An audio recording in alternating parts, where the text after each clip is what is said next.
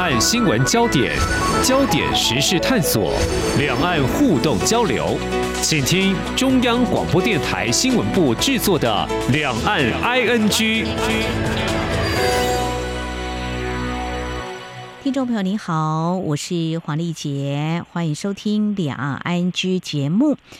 前总统马英九三月二十七号到四月七号前往中国大陆祭祖，并且进行参访，还有学术交流。当然，我们政府是乐见两岸互动，但相信外界也会关心的是，两岸主权争议未解，中国大陆坚持一个中国原则，所谓的祖国和平统一，对于我们中华民国台湾第一位卸任元首前往访问，会怎么样做安排呢？从这个接待规格，还有马前总统所会见。的人士，还有中国大陆媒体，还有我们台湾媒体报道，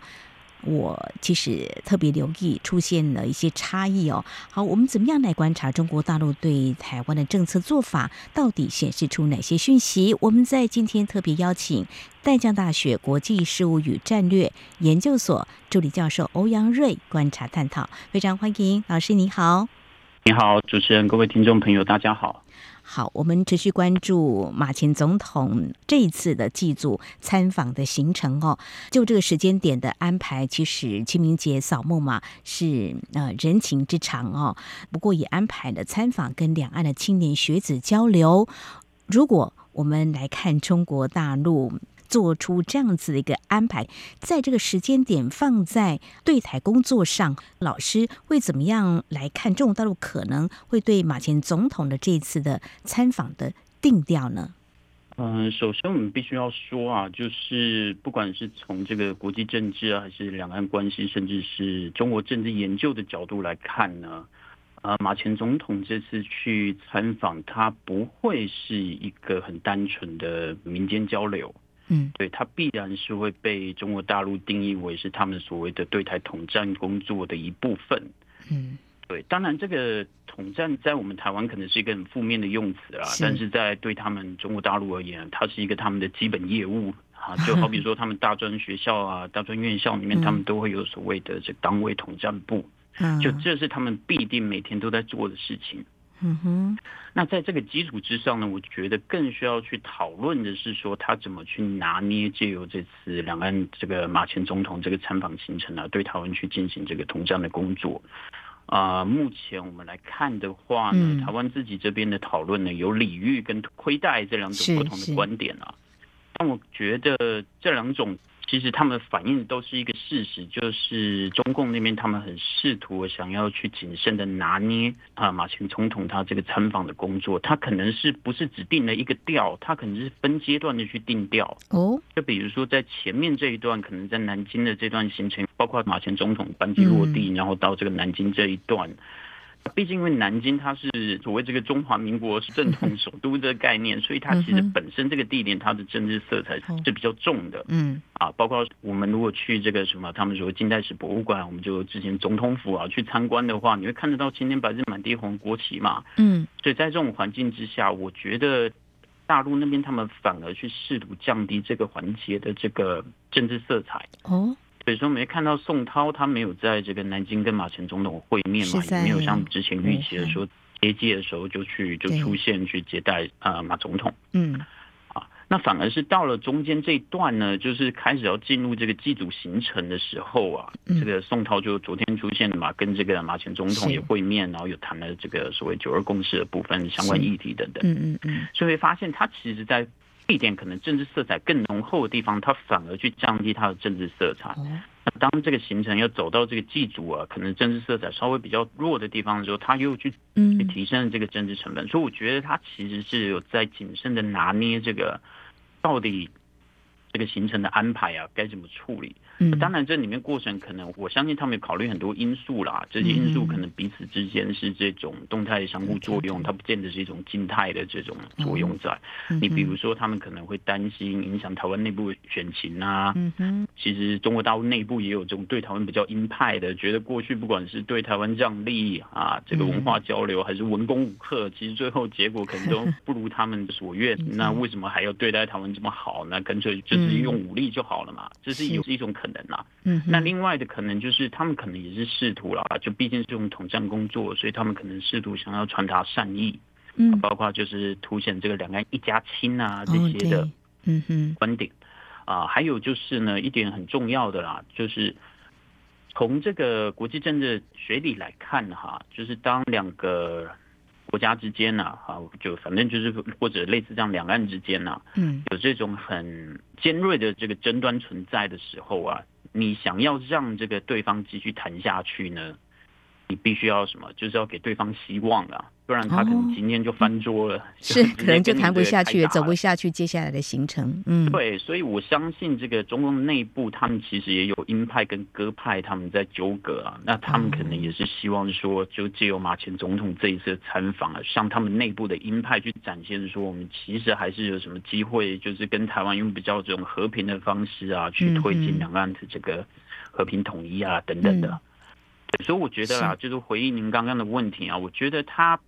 整个框架一定是放在所谓对台统战工作这个底下去进行的，但是他可能定的调不见得只定一个调而已，他可能是按照行程的不同这个阶段啊，他去给予他不同的重点。或者说所谓的定调吧。好，非常谢谢老师您的解析哦。这个统战工作啊，针对不同的对象，可能他们所规划的要做的不尽相同哦，做一些调整，所谓的拿捏哦，来礼遇我们的马前总统。但是，是不是有所谓的亏待？就是尽量不要让台湾民众觉得好像有被矮化，或者说有降格。我们就来看刚才老师有提到第一天的时候，马前总统那么抵达。啊，这个上海的时候啊，这个机场来接机的是中共的国台办副主任陈元峰，还有地方及上海市的台办。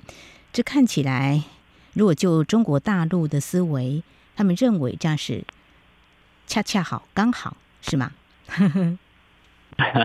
这个啊，因为毕竟我们不是决策者啊，所以其实也很难判断说他们到底是。怎么想的？但我们就只能用这个结果去反推的话啦。嗯嗯，就是我会认为他们这样的接待方式，应该也是我前面说的这几种因素，他们相互作用的一个结果啦。嗯嗯，他们可能一方面也希望说，不要让啊马前总统就一开始出访就让人家觉得这是一个彻头彻尾政治行程。嗯哼，啊，那另外一方面，毕竟他跟之前连副总统出访的时候那个情况不太一样啊，因为马前总统他毕竟是国家元首啊，所以就是对他们而言，大陆而言，第一个这个台湾地区领导人啊，去这个中国大陆的参访，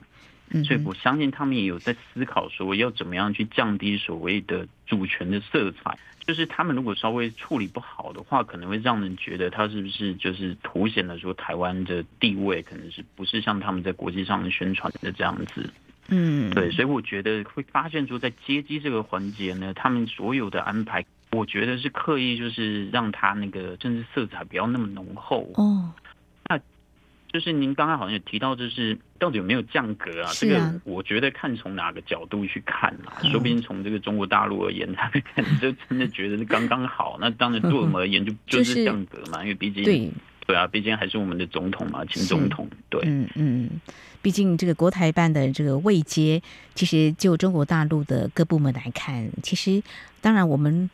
从台湾的角度会觉得很重要，但是中国大陆其实对于国台办的位阶，老师应该清楚，好像也不是说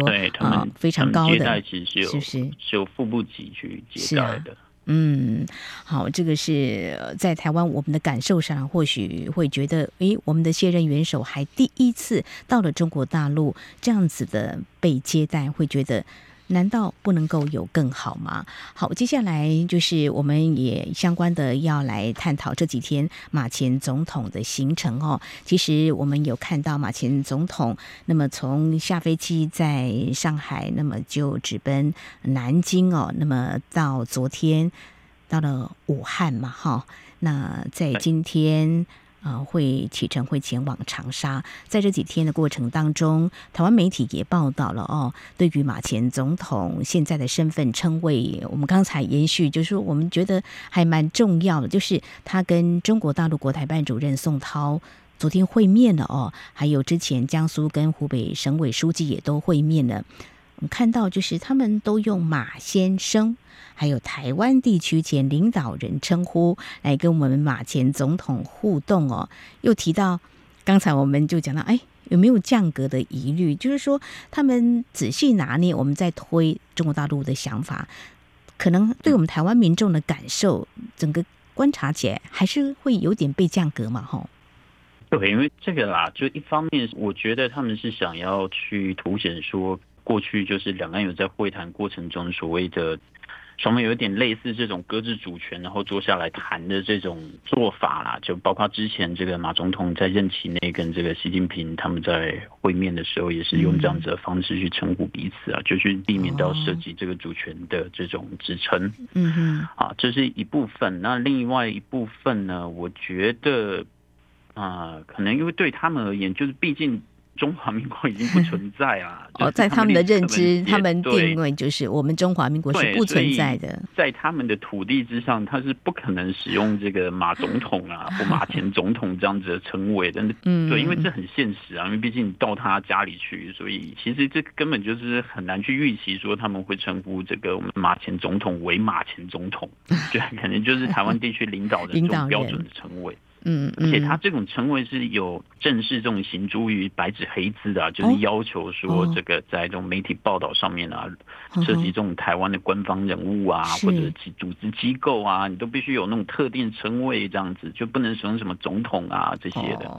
所以我想他们可能在这种用字的安排上面啊，也有要跟他们之前的这种规定要保持一致，保持一致，就既有政治的考量，也有他们自己内部的这种规定上面的这种考量。嗯，呃，我想就印证一下老师所说的。我曾经去中国大陆采访，也会看他们的媒体的报道，对于台湾相关人士的报道。呃，我们的总统他们都会写先生而已。那老师也有一段时间在中国大陆任教，我想对于这样的观察，也可以给我们台湾民众呢多一些了解。就是中国大陆他们对于台湾的所谓中华民国早就不存在了，但是翻开我们的宪法却不是如此哦。那刚刚提到这个马习会是二零一五年十一月七号，就是中国大陆领导人习近平跟我们当时的马英九总统在新加坡举行的这场会面哦，这是一个非常历史性的。好，这里是中央广播电台，听众朋友继续收听的节目是两岸居。我们在今天节目当中特别邀请大江大学国际事务与战略研究所助理教授欧阳瑞来跟我们一起来关心前总统马英九。那么这几天就在中国大陆。访问，那么他所安排要参访的一些城市，重要是啊，祭祖啊，就是回到长沙这边哈。那首先第一站是南京，接下来是武汉，那么接续是长沙，也会到重庆，再回到上海。好，老师，我们继续啊，就要来谈。刚才其实你已经触及到了哦，我们马前总统在昨天会见了国台办主任宋涛，双方都触及了“九二共识”这四个字哦。嗯，当然，九二共识现在在台湾很多民调似乎都告诉我们是没有市场的。但是马前总统特别谈了九二共识的内涵哦。但是我看到台湾媒体的报道是，宋涛也并没有多做回应马前总统的一个阐述了哦。那其实这也是或许台湾民众也想多了解中国共产党哈跟这国民党有共同的认知吗？那中国大陆所持的“九二共识”又是怎么样呢？哦，就是这一点，如果我们从中国大陆那边的正式公开的这种官方说法来看的话啦，他们在论及“九二共识”的时候，其实更侧重的是一个中国原则这部分。嗯哼，就是其实我们如果现在啊，就是 Google 那个他们国台办啊，呃，关于“九二共识”的由来啊，啊，会看到他们这个网页上面写的这个“九二共识”啊，他们认为这个来龙去脉。那里面他确实是有提到，当年那些海基两会相互讨论过程中啊，嗯，其实台湾这边的论点是有想要去突出这个所谓的一中各表，就是我们会强调是各自表述的这部分。但是如果你去看他们这个行文的重点的话，会发现他们其实凸显的还是在一个中国这这一块。啊，那这个东西其实也跟他们其实在这个国际上面宣传是保持一致的，就是他们在外交场域啊、国际政治这种领域里面呢，他其实不会去跟其他国家谈什么啊，我们跟台湾之间有九二共识，他们都是直截了当的说的是一个中国的原则这部分。其实后来，包括从二零一六年开始之后，我自己的观察是，当然很多专家也有这 我们大家知道的这种趋势啊，就是大陆那边在谈九二共识的时候，也确实就是关注的是这一个中国的这一块啦，就一中原则这一块。是。那昨天这个宋涛啊，他在会场上他并没有表达其他的意见，我觉得。这一点就是到底它背后代表的是什么，还有待观察了。因为毕竟就像他们说呢，就听其言观其行啊。我们还是得要去持续观察中国大陆有没有在之后就是在谈及这个九二共识的时候，哎，又重新就是啊，除了这个一中原则之外啦，提到说我们台湾的看法是什么？嗯，我觉得这个会比较重要啦。不过。既然这个宋涛他昨天在会场上，他并没有对马前总统这个说法表示意见的话，我相信他们可能也觉得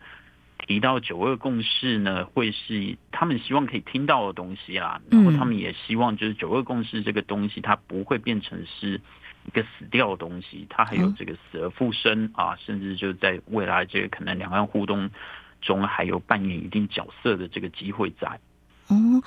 可是他难道不知道台湾的民意对于“九二共识”这样的一个字眼，或是所呃中国大陆认定的一个意涵，一个中国？呃，其实可能台湾民众也不是全然就是这么的容易接受啊，因为其实看到我们台媒的报道啊。呃，马前总统昨天其实，在跟宋涛会面的时候，他还有特别提到，就是马习会嘛那一场，他跟习先生再次确认了九二共识的重要性。其实已经。讲的很白了，就是说，那九二共识其实到底是什么？或许马前总统也是想跟中国都再确认一下。但中国大陆在这个时候很有技巧性的，就是呃避重就轻，或是呃不理会，没有正面的回应，的确是让我想一些民众会有点失望了。对，所以我刚刚就提到，就是我们还要听其言观其行，看他们后续的这个反应是怎样。但是，就是我相信他们也知道九二共识，其实，在我们台湾内部是没有什么市场的。但是会觉得啦，我自己的想法是说，毕竟现阶段啊，啊，两岸可以拿得出来，这个是比较呃，就是共同接受一中原则的这个东西，就只有九二共识而已。在双方去建立一个新的共识、替代共识，或者是说中国大陆那边有想出新的论述之前呢，我觉得他们是不会。呃，随意放弃九二共识啊，就毕竟这是他现在手里有的东西嘛，嗯、就除非他之后有一个更好的，他也有可能会拿出来用。好，那就看会不会有所谓的替代的论述了哈。对，就是我们后续还要观察，嗯、后续还要观察，因为在台湾我们也有这种角度在观察，就是马前总统。接下来这几天，或许也有可能会见到中国大陆新任的全国政协主席王沪宁嘛？哈，他是不是会再跟我们马前总统多聊一点？那也多了解一下台湾的民意。呃，九二共识如果是没有市场行不通的话，但是呢，目前看起来就是两岸的民间交流似乎是回温了。这交流。呃，如果对中国大陆所谓的统战工作是势在必行的话，但是总会有一些人被挡在外头啊。那这样的交流，呃，不是没有办法达到比较好的成效。如果就中国大陆。我们试着从他们的角度来推来想的话，好，我们接下来就是要来看这次马前总统他走的一些地方哦。那事实上，刚才老师您也触及到了哦，或许呢，我们也可以从刚才老师您的这个观察，嗯。听得出来，中国大陆尽量呢，在这个给予礼遇的情况之下，又要做统战呢，也会有一点点的主导行程的安排哈。但是中国大陆可能会有的思维是什么呢？呃，这次呢，呃，马前总统有去南京叶林，也到了这个湖北的武汉这边，包括参观他们的武汉市的。档案馆就英雄城市抗击新冠肺炎疫情武汉保卫战专题展，这是其中的一些行程。不过看媒体的一些报道是新增的啊。整体来看，就是说中共的思维有没有嗯会做更细腻的安排？目前来看啊，包括综合这个媒体目前已经报道的规划的行程，还有马前总统实际走的行程呢，我觉得。中国大陆那边，他这个安排相当明确，就是想要借由跟中华民国历史有关的部分啊，去把两岸给连接在一起。嗯，因为像在南京去中山陵啊，然后南京大屠杀纪念馆嘛，然后我们南京总统府啊，国父的故居等等，然后一直到这武汉辛亥革命啊、武昌起义这些的，其他这些行程都是跟中华民国历史很重要那些事件是在一起啊，就是有关联的，所以我相信。他们这个行程安排是想要去凸显对他们两岸关系是没有办法分割的，因为毕竟他也不太能够去从一个什么一九四九年之后的 发生的事件去找到这个两岸 关系的连接嘛，已经两岸分治了，嗯，对，所以他们也就只能去找这种相对比较更早之前这种我们这样历史课本上面会提到的这种中华民国这种历史里面。啊，涉及的这些地点啊，其实后面也是，包括马前总统他这个祭祖完之后，像去重庆啊，嗯，他目前是说会去抗战博物馆嘛，遗址博物馆啊，嗯、啊这些像还有这个张自忠烈士陵园嘛，嗯，对，这些其实我觉得都是跟这种，要不就是跟啊、呃、抗战有关，不然就是跟这个中华民国建立啊这些有关的，嗯哼，就是一个历史的连结嘛，对。就是、对那回到就是最后一站是上海，但上海这个我觉得可能就有待观察了。嗯、上海的部分目前是说会去四行仓库，是，那这个也是跟抗战有关系的。对，但是他在上海有没有可能说，因为我刚刚说的，他们这个定调可能是形成的不同阶段有不同的这个重点，嗯、会不会说回到上海之后他们？会为这个两岸未来啊，呃，可能的发展方向，可能双方会谈到一些什么事情。嗯、我觉得这可能是有待观察，因为毕竟上海给人的感觉就是比较是那个往前看的那个一个地方啊。嗯、是是是，对，所以有可能到那个阶段的时候，就是接下来几天，在四月五号、七号吧，对，五号、六号都在上海，对。对，所以那几天其实时间也蛮多的，就是所以他们会不会有这个马前总统跟这个陆方有没有可能会又有什么会谈啊？这个我觉得是很值得去关注。没有错，是一个很重要的观察的时间点哈。好，那接下来跟我们媒体呢，我自己是比较关注的，因为我有一些观察过去的采访的经验，还有看到我们台湾媒体所做的一些报道。想请问老师哦，呃，其实这次随行采访的媒体呢，还是有限。线的哈，呃，就我呃固定会连线的中央社的媒体记者告诉我说，他获准可以去随行采访，看到他所报道哦，在官媒所看到的中国大陆媒体的报道，哎，我们有的中国大陆却没有啊，指的是比如说像马前总统有提到。啊，民国、中华民国这些全部都被删掉了。老师有段时间在中国大陆任教，这个是不是也是中国大陆他们也许是有白纸黑字的，或是他们习惯会这么做？因为呢，两岸的这个主权争议的确是还没有解决。那他们的定位，他们认为，呃，台湾是中国大陆一部分，所以他们怎么可能会有中华民国字眼的出现？所以被删掉是不足为奇。嗯，是这样子吗？嗯，对，就是我自己个人的经验啦，是把中华民国四个字删掉啊，其实是很正常的一件事。要说白纸黑字的话，这个我没办法肯定啊，毕就毕竟我指的是就我自己的经验啊，在在这个学校如果教学的部分的话，嗯嗯。啊，我觉得更多的是一种有点像这种政治正确的这种做法。哦、就比如说以前，我如果说在课堂上啊，你哪怕是提到一九四九年之前的事情，你也不能说是民国什么三十七年啊，民国三十六年啊，都要用西元，对，西元纪元去说明。哦、甚至有的时候啊，你可能都不能说这个国民政府啊，你得要说这个国民党当局。哦，这样子啊。就是我觉得这更多的是一种反映的是他们当下。嗯，对于什么才是政治正确的这种定义啊，我不敢保证说是全中国大陆都是这样，因为可能有不同的单位，他们自己的做法会不一样。哦、是对，但至少是说我接触到的是这种情况，嗯，就是你中华民国四个字是完全不能出现的，甚至我们平常说什么民国几年、民国几年，你也不能去用。嗯哼哼，对。好，这个是也有关主权的问题哈。那谢谢老师啊、分享也告诉我们你所知道的，在中国大陆对于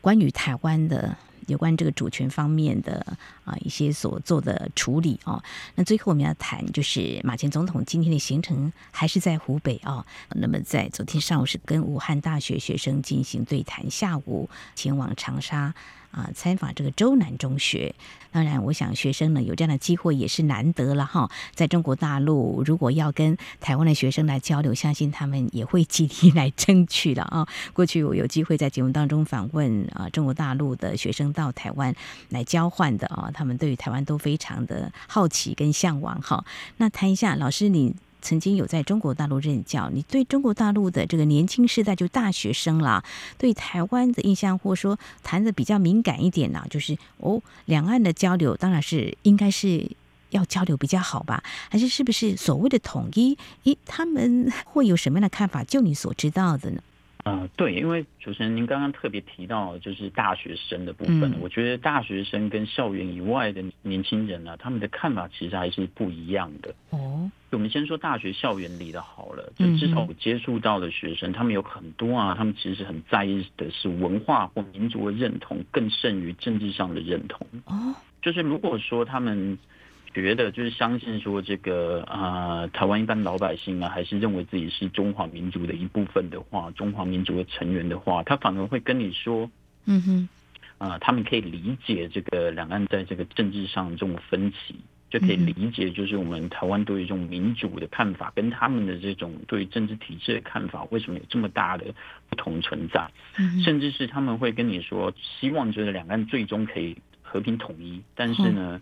会期许台湾呢，要努力不要被这个共产党给统治了，就是甚至有会有这样子的论点出现，就是要为这个民主保留一点希望这样子。哦，就会发现他们其实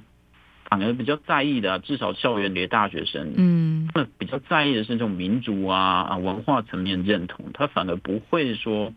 那么的在意你是不是这个在政治上是什么认同这个中华人民共和国啊这样子。嗯哼，对，这个是校园里的啦，但校园外的情况可能就不太一样了，因为我自己也有遇过那种问我说，这个台湾是不是跟他们还停留在他们一九七零八零年代那种情况啊？就是台湾人日子过得不好，就要赶快回归祖国的怀抱啊，这种，甚至有那种更极端的，就是说啊，反正你不管台湾蓝的绿的，你都是台独哇，我们就能够尽快这个。武统台湾这种所谓这种小粉红的 这种论点都有，所以校园内外我觉得还是有有差异在啦。对对对，嗯嗯，所以呢，这个交流还是很重要的哈。所以这个陆客啦、陆生了到台湾。我觉得应该要松绑了吧，因为疫情的关系，这个交流真的是太重要了。大家能够彼此啊有一些认知，我们绝对不是停留在一九七零八零年代那个时候的台湾了。当然，中国大陆也有很多改变。啊，当然我们也希望有呃更多机会能够彼此了解。所以，我想这个青年的交流，不管是这个中学生啦，或者是大学生呢，希望借由这次交流，大家能够有机会私底下多问一点哈，在台面上的发问，或许搞不好啊，多多少少会有一点点的啊这个顾忌啊，但私底下多交流，我觉得也是一件好事。然后你谈到这个民族文化认同，在大学生里头，他们有这样的想法，我觉得还蛮好的，就是一个统一，那是什么样的一个形式？有些问题要解决，有些机会也要把握。但是我觉得对等尊严，就我们台湾中华民国来讲的话，还是非常重要的。我想这是在今天节目当中，我们再度来关心马前总统前往中国大陆来祭祖进行的参访交流。嗯，从一些行程当中，我们再来看中国大陆的所谓我们认为他是对台工作，他们的思维是怎么样？毕竟呢，马前总统这一次的参访呢，呃，或许对中国大陆来说也是一个他们要启动未来。来所谓对台的工作的开始，那两岸交流要怎么样会比较顺畅呢？好，我们在今天针对马前总统回中国大陆祭祖进行采访交流，我想重要的是对未来两岸关系互动所显示一些讯息。非常感谢淡江大学国际事务与战略研究所助理教授欧阳瑞的解析也分享，你个人的观察，非常谢谢老师，谢谢您，谢谢主持人，谢谢各位听众。好，以上就是今天两岸 ING 节目，非常感谢听众朋友您的收听，黄丽杰祝福您，我们下次同时间空中再会。